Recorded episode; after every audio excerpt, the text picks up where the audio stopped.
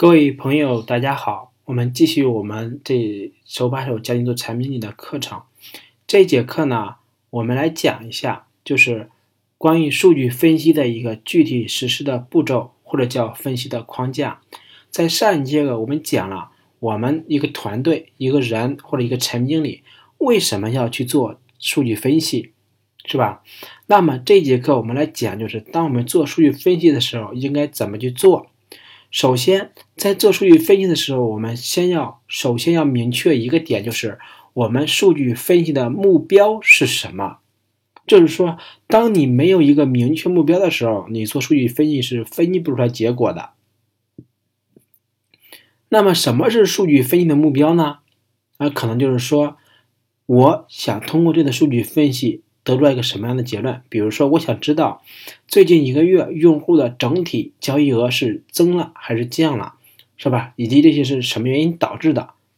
那么我明确了这么一个目标，我可能就去做数据分析，就是需要把有关联的、有影响的数据把它进行一个整理，是吧？这是说我们数据分析的目标。当我们确定目标之后呢，我们就需要去进行数据的收集，我们。数据收集的过程是说，我需要找到能够和我这个目标相关联的所有的数据。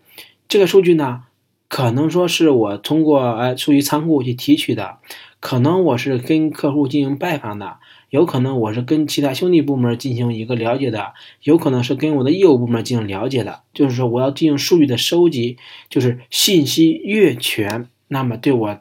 进行分级也是越有帮助的。当我数据收集过来之后呢，是我们可能收集过来有数百类的这个数据，但是这些数据里面呢，有一些是我们不需要用到的，我们需要把不需要用的东西给拿掉。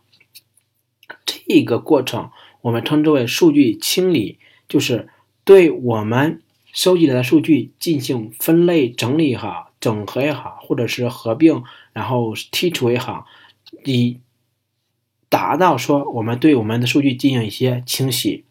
那么完成这一步之后呢，我们要做数据分析所需要的原始数据就已经全部准备好了。那么我们就需要根据我们的目标去对这个数据进行分析了。比如说，我们前面说的是为什么我们的这个访问量、转化率是吧降低了呢？那我们就需要看一下我们的访问量同比来说是不是有所减少。那么访问量的来源网站里边，来源网站的数量有没有变化，以及每个来源网站的呃每一个来源网站的带来的流量有没有变化？再一个就是我们网站是不是有什么其他的变动，是吧？页面的模块是不是调整？然后，如果说是换了很多图，那么图前后对比是什么？就是对数据进行一个分析。然后这个分析的过程呢，我们一定是要把节点和关键动作都记录下来的。最终呢，我们根据我们分析的结果，要输出一个分析报告。那么这个分析报告是什么样的东西呢？就是你做的任何一个数据分析的结果，你。刚做出来的东西肯定是一个非常专业的数据表现形式。那么你要知道，你的数据分析结果往往不是只给你一个人看的，甚至可以这么说，你做出来的数据分析结果经常的说是给别人看的。